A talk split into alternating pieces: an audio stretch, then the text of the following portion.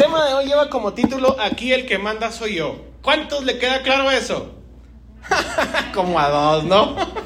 Ahora déjame le explico la justificación.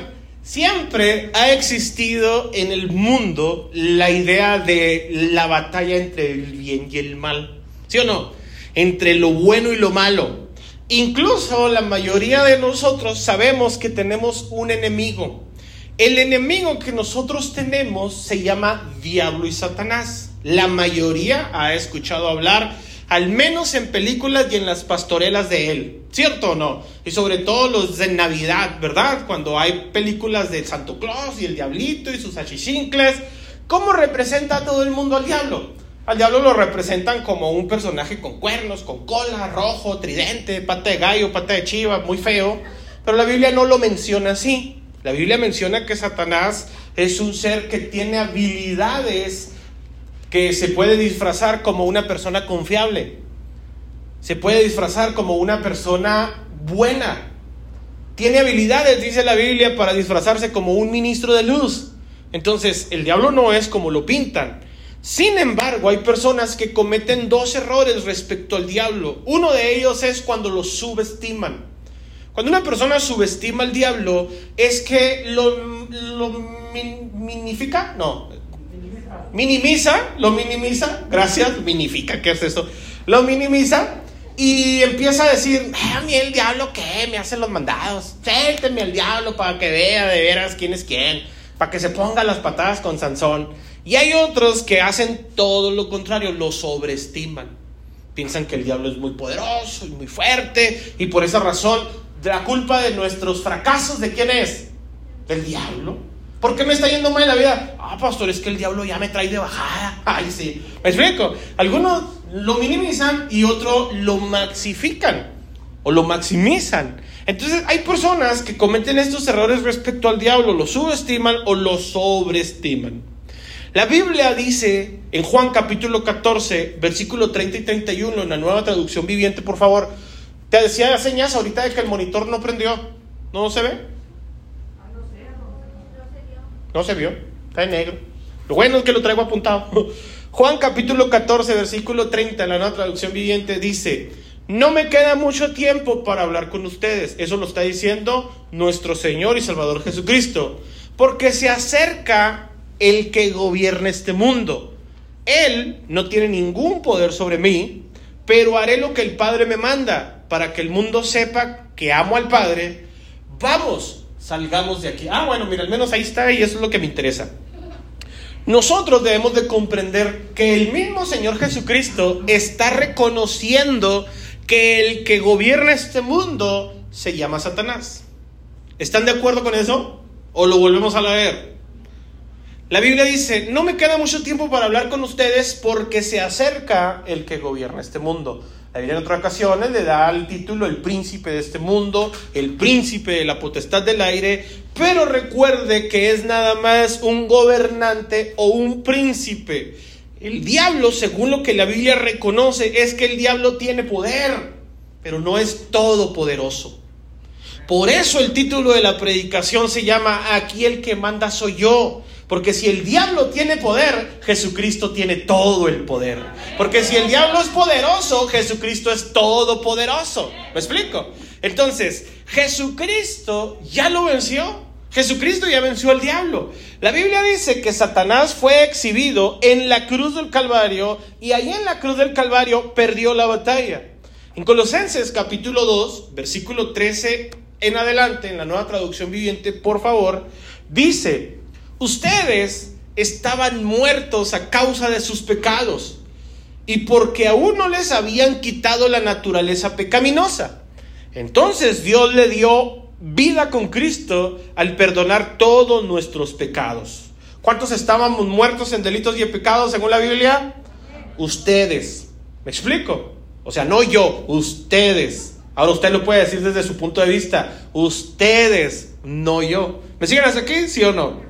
Ahora, pero la Biblia reconoce que nosotros ahora tenemos vida en Cristo Jesús porque Él perdonó nuestros pecados. ¿A cuántos les da gusto saber que Cristo ya perdonó nuestros pecados?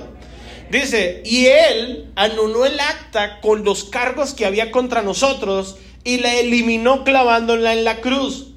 De esa manera desarmó a los gobernantes y a las autoridades espirituales, los avergonzó públicamente con su victoria sobre ellos en la cruz. Básicamente lo que leímos hace un momento en Juan y lo que estamos leyendo ahora en Colosenses es que el Señor Jesucristo les está diciendo a sus discípulos algunas cosas que van a suceder próximas en su ministerio.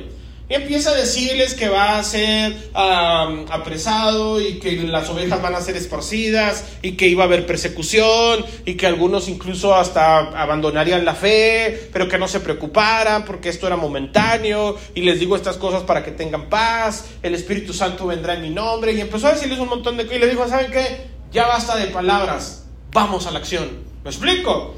El Señor Jesucristo lo dijo con palabras, pero venció con sus hechos. Él fue a la cruz del Calvario y no dijo, en la cruz voy a vencer, sino que en la cruz venció. ¿Me siguen aquí? A veces muchos cristianos tenemos la idea que vamos a vencer al diablo con nuestras palabras. Reprendo al diablo en el nombre de Jesús. ¿Y sabe qué? Podemos reprender al diablo. Es posible que nosotros reprendamos a Satanás, pero no vamos a ganar la victoria contra Satanás con nuestras palabras. Tenemos que ganarla exactamente como el Señor Jesucristo la ganó, no con palabras, sino con hechos. ¿Me explico? Fíjese por favor lo que la Biblia menciona.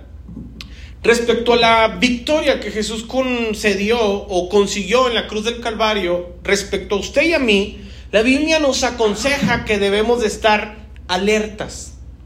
¿Qué significa estar alertas? Estar expectantes. Estar nosotros con pilas puestas, levantando nuestras antenitas de vinil como el chapulín colorado y esperar lo que pueda suceder. Eso es estar alerta.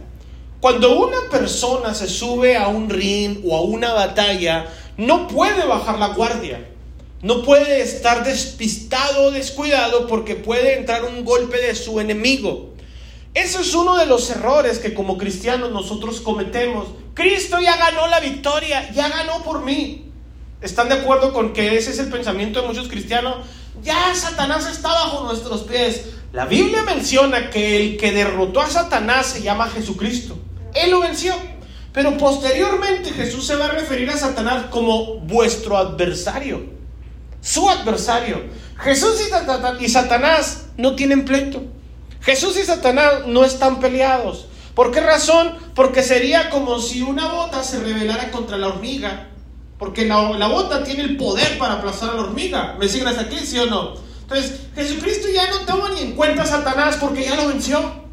Pero usted y yo aún estamos en la pelea. Y la Biblia dice que el Señor Jesucristo nos coronará después de la batalla. Algunas personas ya no batallan. Batallar significa pelear. Batallar significa tomar las armas de nuestra milicia. Batallar significa presentarle batalla en el campo de batalla, valga la redundancia, al enemigo y enfrentarnos contra él. Pero por esa razón la Biblia recomienda, primera de Pedro capítulo 5, versículo 8, igualmente nueva traducción viviente, primera de Pedro 5, 8, dice, estén alerta. ¿Ya está ahí? ¿Cómo dice? Estén alerta. ¿Me explico? Estén alerta. Cuídense de su gran enemigo, el diablo, porque anda al acecho como león rugiente buscando a quien devorar. ¿A quién va a atacar el diablo? El diablo ataca las cabezas, dicen la mayoría de las personas. Es que el diablo le tira la cabeza, porque si sabe que si cae la cabeza, el cuerpo cae solo. La cabeza de la iglesia se llama Jesucristo. ¿Usted cree que el diablo le va a tirar a Jesucristo? Pues si Jesucristo ya lo venció. ¿Me siguen hasta aquí, sí o no? El diablo le tira a todos los que invocamos el nombre de Jesús. A todos los que queremos vivir una vida cristiana, una vida en santidad. Nosotros debemos de estar alerta. ¿Por qué razón? Porque Satanás intenta derribar tu alma, derribar tu vida, terminar con tus sueños, con tus proyectos, con tus ilusiones, con esos planes de una buena vida, de una vida en, prosperidad, de una vida en santidad, de una vida en comunión, ese matrimonio feliz que tú quieres, esos hijos eh, buenos en la sociedad que tú quieres. Satanás no los quiere. Satanás quiere verte en problemado, quiere verte derribado, quiere verte destruido, quiere ver a tus hijos perdidos en la calle. Pero lo peor del detalle es que algunos bajamos la guardia y hasta le ayudamos al diablo. Y eso es algo increíble porque ya no estamos alertas. La Biblia recomienda estén alertas. ¿Por qué razón? Porque nosotros, como dije hace un momento, somos de Jesucristo y Jesucristo ya venció. ¿Les queda claro que ya venció? Ahora el que tiene toda autoridad y toda potestad se llama Jesucristo. La pregunta del millón. Si nosotros somos de Cristo, ¿por qué tenemos que cuidarnos del diablo? ¿Por qué debemos de estar alerta con el diablo? ¿Me explico? ¿Por qué razón? Porque ahora el que manda se llama Jesucristo y Satanás no puede hacer nada en contra tuya sin que Jesucristo se lo autorice. Y te tengo una mala noticia. A veces consigue la autorización el diablo eh, con Jesucristo para atacarte a ti y para atacarme a mí. El diablo viene y dice, eh, ¿ya viste a fulanito? Qué bonito va la iglesia. Mira cómo canta, cómo sirve, cómo colabora con los niños. Mira cómo lo ponen de ujier. ¿Ya viste qué buen y bien portado es ese niño? Y el diablo levanta su atención y dice, como que no lo había notado, pero a ver, vamos a observarlo bien. ¿Me explico? Y luego ya empieza a decir, oye, pues con razón sirve a Dios, pues como Dios lo tiene bien bendecido, como Dios le da paz, le da seguridad, le da tranquilidad. Pero ¿qué pasaría si Dios no lo cuidara y no lo bendijera y no lo tuviera rodeado de favores? ¿Seguiría sirviendo a Dios? Yo le quiero preguntar a usted, ¿Cuál es nuestra intención ahora que nosotros somos cristianos? A pesar de que ya sabemos que nuestros pecados han sido borrados y perdonados. ¿Cuántos están seguros de que sus pecados ya fueron perdonados? ¿Cuál es la intención de seguir a Jesucristo? ¿Cuál es la intención de seguir con Él? Nosotros seguimos a Cristo porque sabemos que Él venció, que Él es el ganador y a mí me gusta seguir al que gana. ¿Estamos de acuerdo con esto? Pero Él tiene el cuidado y el control de nuestras vidas. Dice la Biblia, ahí en Job capítulo 1, quiero que por favor pongan atención a esto. Job capítulo 1, versículo 6 en adelante, nueva traducción viviente. Perdón, Reina Valera, Reina Valera, por favor. Job 1, 6, Reina Valera. Dice, un día vinieron a presentarse delante de Jehová los hijos de Dios, entre los cuales vino también, ¿quién vino? Satanás. Satanás. Y dijo Jehová a Satanás, ¿de dónde vienes? Respondió Satanás a Jehová, dijo, de andar por riberas y ver cómo se portan los hermanos de la victoria. Y mira, se portan tan bonito. y dice la Biblia que eh, Satanás dijo, oye, ¿no has considerado, ya que andas ahí en la victoria, a la familia del hermano fulanito? Aguas, la familia del hermano fulanito. Levante la mano a la familia del hermano fulanito. dice, versículo 8. Y Jehová dijo a Satanás, ¿no has considerado a mi siervo Job? Que no hay otro como él en la tierra, varón perfecto y recto, temeroso de Dios y apartado del mal? Respondiendo Satanás a Jehová dijo, ¿acaso teme Job a Dios de balde? O sea, ¿te sirve nada más porque eres Dios? ¿Me explico? Dice, ¿no le ha acercado alrededor a él y a su casa y a todo lo que tiene? O sea, ¿no le has puesto una seguridad a su alrededor? ¿Al trabajo de sus manos no has dado bendición? Por tanto, sus bienes has aumentado sobre la tierra. Pero extiende ahora tu mano y toca todo lo que tiene y verás si no blasfema contra ti en tu misma presencia. Dijo Jehová a Satanás, arre, no es cierto, Dios no habla así. Pero dice, he aquí, todo lo que tiene está en tu mano, solamente no pongas tu mano sobre él. Y salió Satanás de delante de Jehová. Y si usted no ha leído la historia de Job, le han puesto una arrastrada al pobre Job. Se le murió su familia, sus hijos, perdió su ganado, sus tierras, su popularidad y hasta su salud. Y Job es uno de los personajes que hablan respecto a la integridad, pero también habla respecto a la identidad, al carácter, a la seguridad. Job decía, ¿yo por qué me voy a quejar contra Dios? ¿Por qué? Porque me está yendo mal. Porque ahorita no tengo. Dice, debo de reconocer que desnudo vine a esta tierra y sin duda de, aquí no me voy a ir con nada. Jehová vive, Él me quiso dar salud, Gracias a Dios por la salud. Él me quiere tener enfermo. Dios se ha bendecido por la salud o por la enfermedad. Ahora, ¿cuántos de nosotros podemos reconocer, gracias a Dios, por la circunstancia en la que hoy me encuentro? ¿Cierto, no? Que la mayoría de las veces cuando pasa una acción buena para nuestras vidas, nos empezamos a olvidar de Dios. Empecé a ganar más dinero, empecé a tener un mejor empleo, empecé a tener prosperidad, abundancia en mi familia y nos tomamos la conciencia de decir, oye mi amor, ¿qué te parece si hoy vamos al miércoles de 2 por 1 al Cinépolis? No, mi amor, no podemos ir al cine porque hoy es día de culto. El domingo vamos. ¿Cuánto hace que no estamos en paz tú y yo? vamos a aprovechar ahorita que se te bajó la rata. Pero la realidad es que como Dios ya está obrando en nuestras vidas, empezamos a sentir paz. Y como ya tenemos paz, que pensamos que la paz viene por nuestro buen comportamiento. Y la paz viene porque nuestra paz viene de Dios. Él dijo en su palabra, mi paz les doy, mi paz les dejo. Y no se las dejo como el mundo. Yo se las doy eternamente y perpetuamente, pero te va a durar hasta que tú quieras. Entonces hay personas que la bendición los aparta. Y empieza la escasez. Y en la escasez empiezan, ¿y tú para qué vas a la vieja? Ah, perdón, ¿para qué vas a la iglesia? Vieja loca o viejo loco, ¿verdad? Ahí nomás andas de fanático y de religioso. ¿De qué sirve ser cristiano? Mira cómo vivimos. A la mitad hay un pedazo. El único que tiene lana ahí es el pastor. Claro, pues le llevan las ofrendas y los diezmos, dicen algunos. Algunos, no todos. Pero el 95% lo piensa. Entonces, piensan algunos que, ¿de qué sirve servir a Dios? Quiero que por favor nos quitemos eso de la mente. No servimos a Dios porque nos va bien o no servimos a Dios porque nos va mal. Servimos a Dios porque Él es el que manda. Porque aquí el que manda soy yo, dice el Señor. Me explico. Job lo entendió y dijo, ¿por qué voy a renegar contra Dios? O sea, ¿por qué? ¿Alababa y bendecía a Dios porque me bendecía? No, lo alabo por lo que Él es por lo que Él hace en mi vida, por lo que Él representa, no por lo que me da.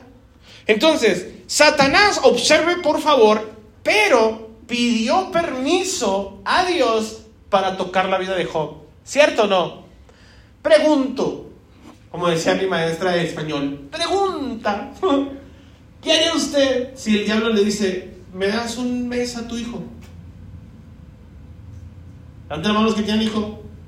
Los que los aman más que a su vida, todos, ¿no? A nuestros hijos no queremos que nada les pase. Los tenemos guardados, cubiertos en una burbuja intocable. Le dicen el eléctrico el 220. Nadie los puede tocar. Dios, te aseguro una cosa, ama más a tus hijos que tú. ¿Estás de acuerdo con eso? Y Dios dijo, ahí está, dale. Pero no te pases de lanza. le puso una restricción, ¿cierto o no? Le dijo, sí, pero nomás no le toques hasta aquí. O sea, no toques su alma. Y de ahí para real, ahí. Y dice la Biblia que Dios se lo concedió. ¿A cuántos conciben a un Dios que le da oportunidad al diablo para que venga a zarandearte? Levante la mano, ¿cuántos conciben un Dios así? Menos nosotros tenemos un Dios bueno, ¿cierto? No, ay, no, es que Diosito es bueno. Diosito no, ¿cómo va a ser eso Diosito con nosotros?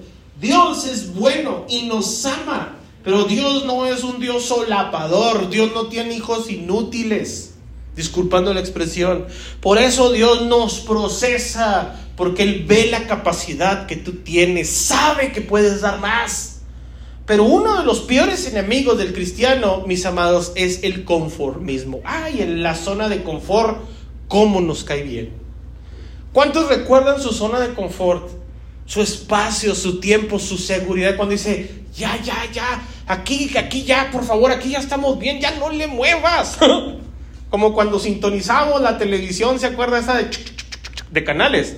Ya ahorita no, con el, con el dish menos con las aplicaciones. Pero antes, cuando queríamos ver la televisión, poníamos esas antenas de conejo, bueno, así, y lo andábamos ahí buscando entre el 12 y el 13 y, y andaba acá uno con el, con, el, con el gancho de la ropa para el que alcanzara a sintonizar. Estaba con el Chávez. Bueno, los que recuerdan de boxeo, ¿verdad? y luego ya, ya, ya, ya, ya, ahí, ahí, ahí, no le muevas, no le muevas. Ni se miraba bien. pero al menos algo sintonizaba, ¿cierto o no? Pues hay algunas personas que ya están en su zona de confort, se ve todo despixelado. Dios dice el Señor, oye, quiero darte una vida en 4K, en alta fidelidad. Quiero que vivas una vida en abundancia, en bendición, en plenitud, pero puedes dar más. No te conformes con eso. Por eso te tengo que soltar de repente al diablo. ¿Siguen hasta aquí, sí o no?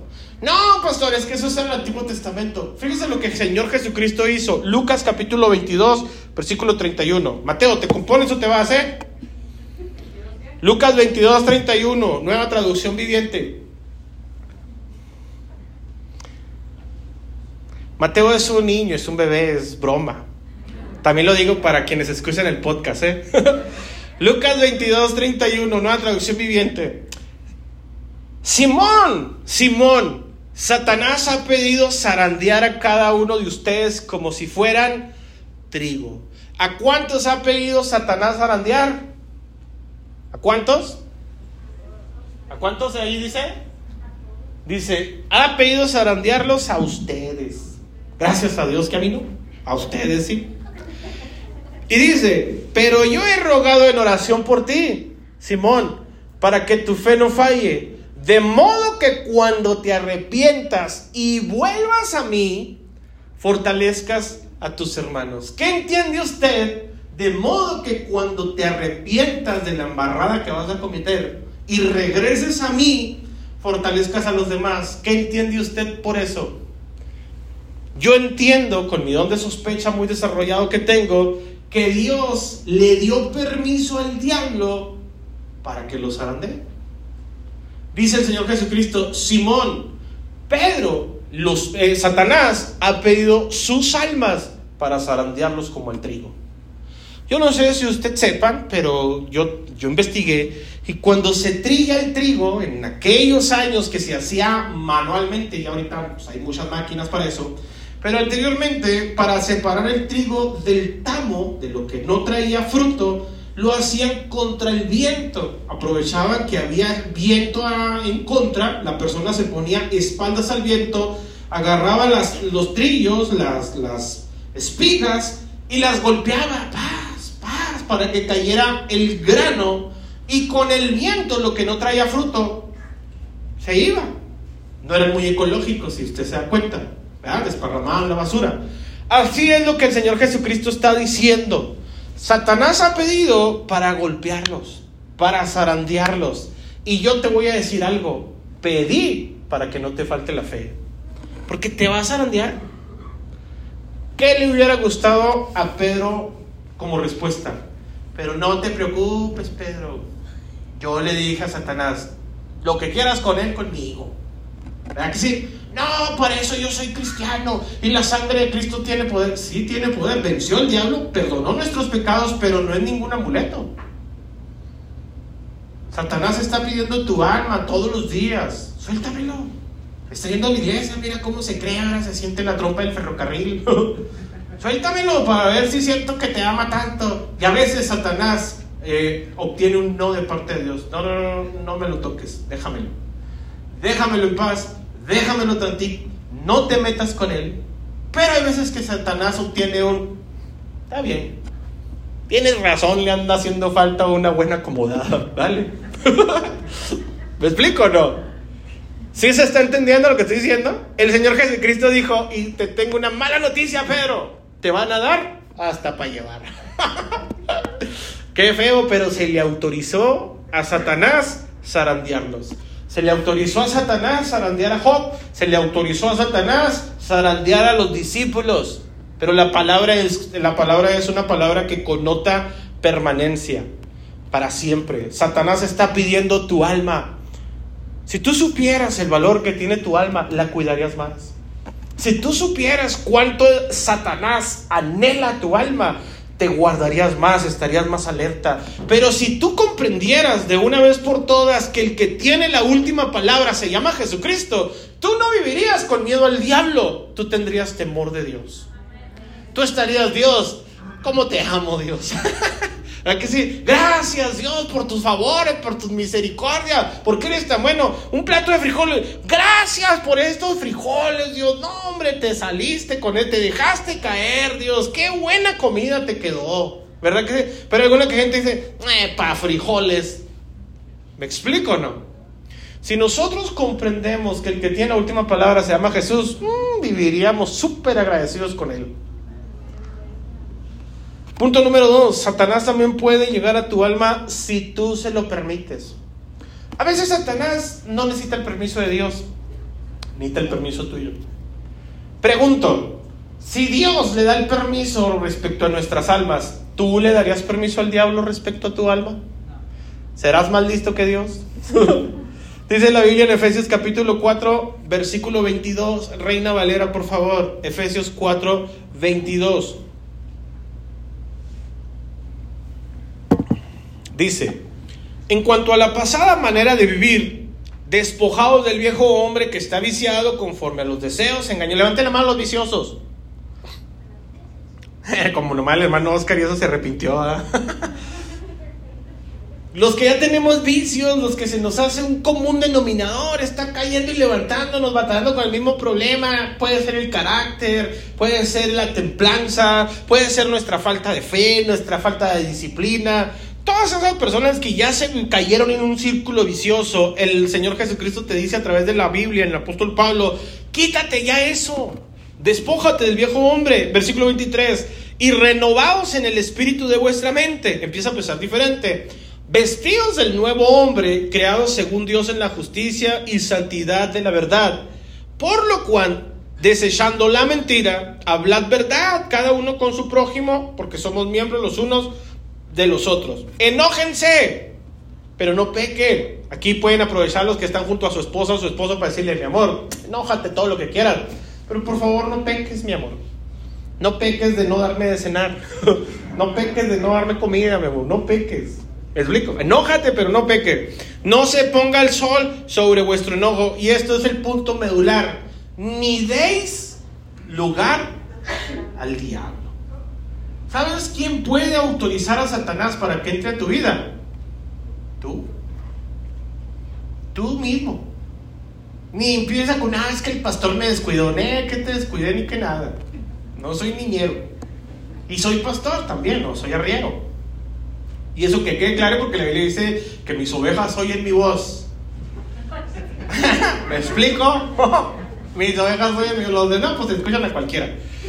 Entonces, la Biblia menciona que el que puede permitir que el diablo llegue sobre tu vida eres tú. La mejor herramienta que nosotros tenemos contra el diablo no es que tú te hagas experto en diablología. No, que simbolismos y que mira y que esto y que por eso te va mal porque tú tienes una cruz en tu casa o un triángulo, los colores del Bob Esponja, cosas por el estilo. No necesitas hacerte experto en, diablología ni en batallas espirituales. Necesitas resistir al diablo.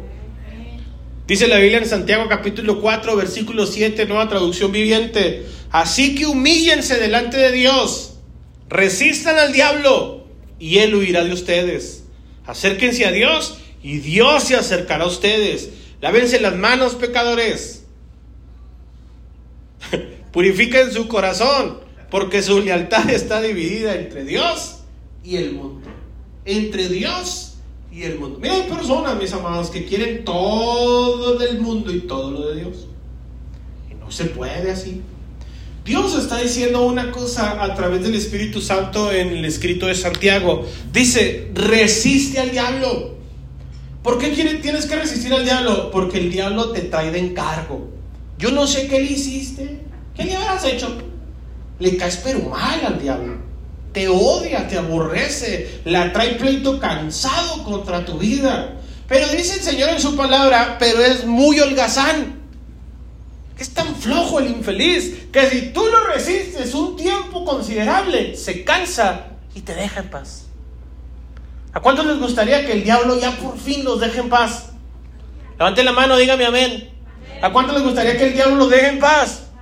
Resístalo. Dígale, diablo, mm, mm, por aquí no es. A veces va a venir el diablo y dice, a ver, a ver, a ver. La Biblia dice que el diablo anda como león rugiente. ¿Cómo es un león según el Animal Planet o National Geographic? Pues, ni de loco nos acercamos a un león, ¿verdad?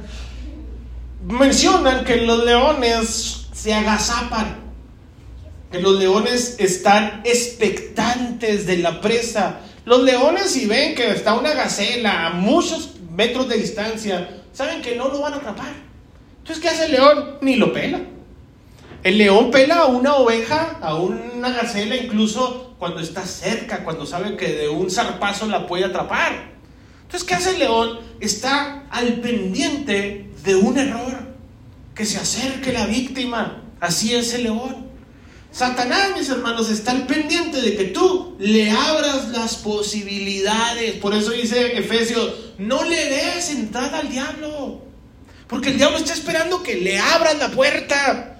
¿Qué es lo que hace Satanás? Te pone guardia, custodia permanente. Vigílame a este cristiano, encuéntrale un punto de debilidad. Y ahí está el, encargado de la chichincle. Aquí estamos, mi capitán, pero no, este cristiano no tiene ninguna entrada. Bueno, nomás en el pelo, pero pues así es. y ahí está el diablo observándote y por dónde le llega. Ah, ver, que la mujer ahora amanezca con los apellidos volteados. no, no le llega por ahí. No, pues que no le pague un cliente. No, no le entras por ahí. No, pues, pues ¿dónde le entramos? Y obsérvalo, alguna entrada tiene que tener. Y luego de repente, lo callamos, ya lo vimos. ¿Qué? Empezó a mover el pie con la cumbia de la Sonora Santanera. Y dice uno, ay, ¿a poco por ahí? Ya lo vimos, no, empezó y... No, este es bien mundanote, este pieta no se convierte. Entonces el diablo apenas ve una rendija por la cual entrar, pum, se mete. Y se mete hasta la cocina.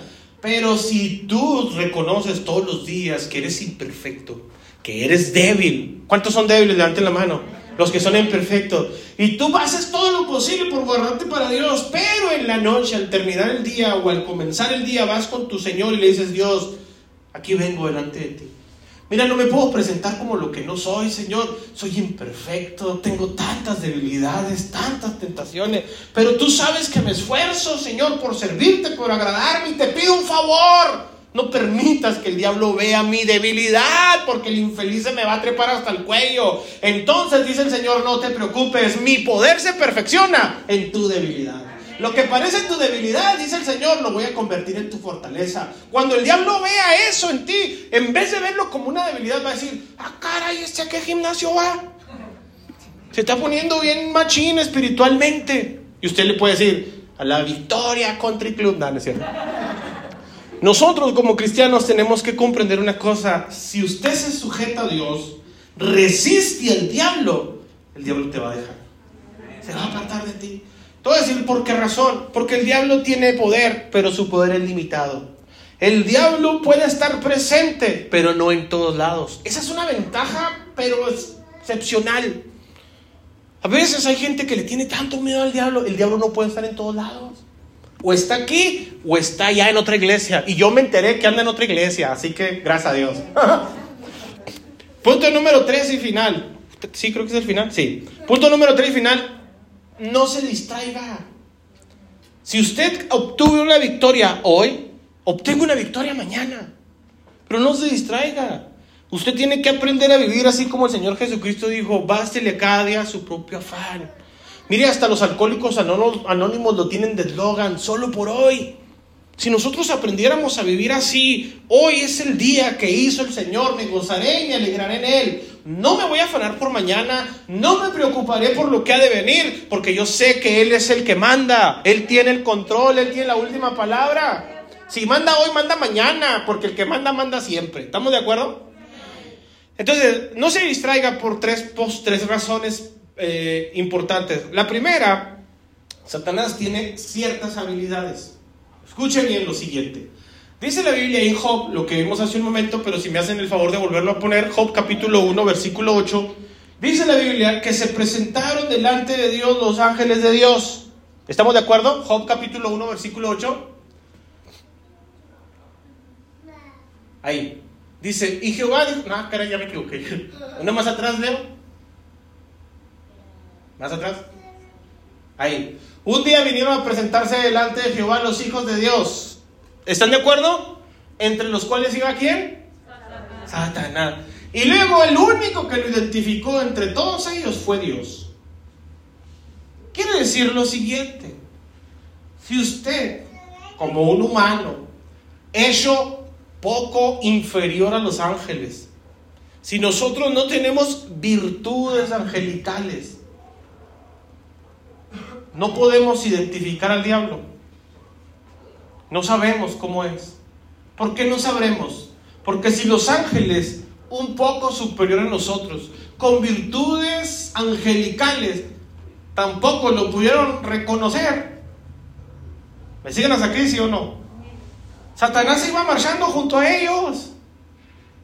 Y ellos ni cuenta se daban que en medio andaba el diablo. Pero Dios dice la palabra que sí le dijo, eh, eh, eh, ¿tú qué onda? ¿Qué barrio traes o qué? ¿Me explico? Ahora, piensen lo siguiente. Primero, no es fácil de identificar. Segundo, tiene una labor de convencimiento. No, hombre, ese está peor que los vende humo de las redes sociales. Fíjese lo que dice la Biblia en Apocalipsis capítulo 12, versículo 4, por favor. Apocalipsis 12, 4. Desde el 3, por favor. Dice, también apareció otra señal en el cielo. He aquí un gran dragón escarlata. Satanás es representado como el dragón, la serpiente antigua, que tenía siete cabezas y diez cuernos y en sus cabezas siete diademas. Y su cola arrastraba la tercera parte de las estrellas del cielo y las arrojó sobre la tierra. Quiero que por favor piensen lo siguiente, gracias con estos versículos. Satanás, cuando fue expulsado del cielo, antes de ser expulsado del cielo, ya había convencido a la tercera parte de los ángeles en el cielo. ¿Qué significa esto? Imaginen por favor un entero, un círculo completo y pártalo en tres pedazos. ¿Sí lo pueden hacer mentalmente? Una tercera parte, el diablo la convenció. Pregunta, ¿qué les pudo haber ofrecido Satanás a los ángeles que ya están en el cielo? ¿Cómo los convenció si ya están delante de la presencia de Dios? Quiere decir que es muy lengón. Quiere decir que tiene una labia impresionante. ¿Cierto o no? Punto número uno. Es fácil de identificar. Los ángeles no lo identificaron. Punto número dos. Convenció hasta los ángeles en el cielo para traérselos al infierno. Y punto número tres, dice la Biblia en Lucas capítulo 22, versículo 3. Lucas 22, 3. Entonces Satanás entró en Judas Iscariote, uno de los doce discípulos. Cuando usted se distrae, cuando usted subestima el poder que tiene Satanás, cuando usted no esconde sus debilidades en la presencia de Dios, usted es una presa fácil para que el diablo entre en su vida. Le tengo una mala noticia. El diablo ha entrado en la vida de varios. Y eso es algo alarmante. Es peligroso. ¿Por qué razón? Porque mi hermano, ¿cómo puedes pasar de haber tenido todo con Cristo a servir en contra de Cristo? No, yo no sirvo en contra de Cristo. Sí, sirves en contra de Cristo y de su iglesia cuando te quejas, cuando te molestas, cuando no aceptas los compromisos que tienes como iglesia, cuando llegas tarde, cuando te la pintas, cuando no pones importancia, cuando estás en la iglesia y te estás quedando dormido. Te tengo una mala noticia, el diablo ya entró en ti. Ya te hastía la iglesia, te molesta, ya eres indiferente. A veces vas y, y eso que, y gracias a Dios que vine, pastor, ¿eh? Ni me empiece a tirar pedras porque ahorita me levanto y me voy. es porque el diablo ya entró en tu vida. Ahora, una cosa es que Satanás entre en la vida de un cristiano y otra cosa muy diferente que un cristiano se demonio. Pero existe un paso próximo a tener al diablo dentro y a endemoniarte. Yo quisiera con todo mi corazón que pudiéramos reconocer, Satanás tiene poder. ¿Cuántos están de acuerdo con eso? Pero imagine que el Señor Jesucristo está aquí. No, no se imagine, aquí está. Imagínense al Señor sentado en su trono de gloria diciendo, pero aquí el que manda soy yo. Aprovecha la oportunidad. El manda más está aquí. El Todopoderoso está en este lugar. El que tiene el poder y la autoridad aquí mora, aquí vive. Decidió habitar entre nosotros para que nosotros podamos vivir una vida plena y feliz. Póngase en pie, por favor.